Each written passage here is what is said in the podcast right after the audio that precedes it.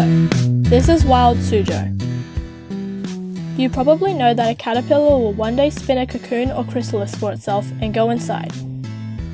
After a while, it will emerge as a butterfly or moth. Yes, this is part of what happens, but what's really going on underneath the surface? I'll guide you through the process of metamorphosis with a butterfly or moth. First, a caterpillar, also known as a larva, hatches from a butterfly egg. This caterpillar is very hungry and needs to eat lots of leaves, growing bigger and bigger. As it does this, it will shed its skin many times so that the new skin underneath will be big enough for the caterpillar.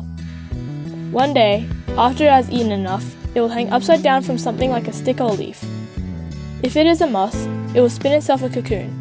If it is a butterfly, it will mold its skin into a chrysalis.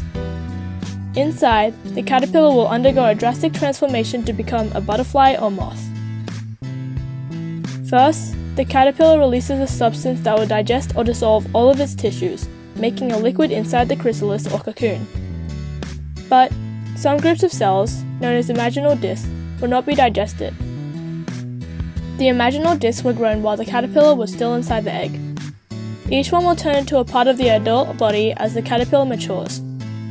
Once all other tissue is just a liquid, the imaginal disc will use the liquid to quickly divide and form parts of the adult, such as wings, organs, and so on.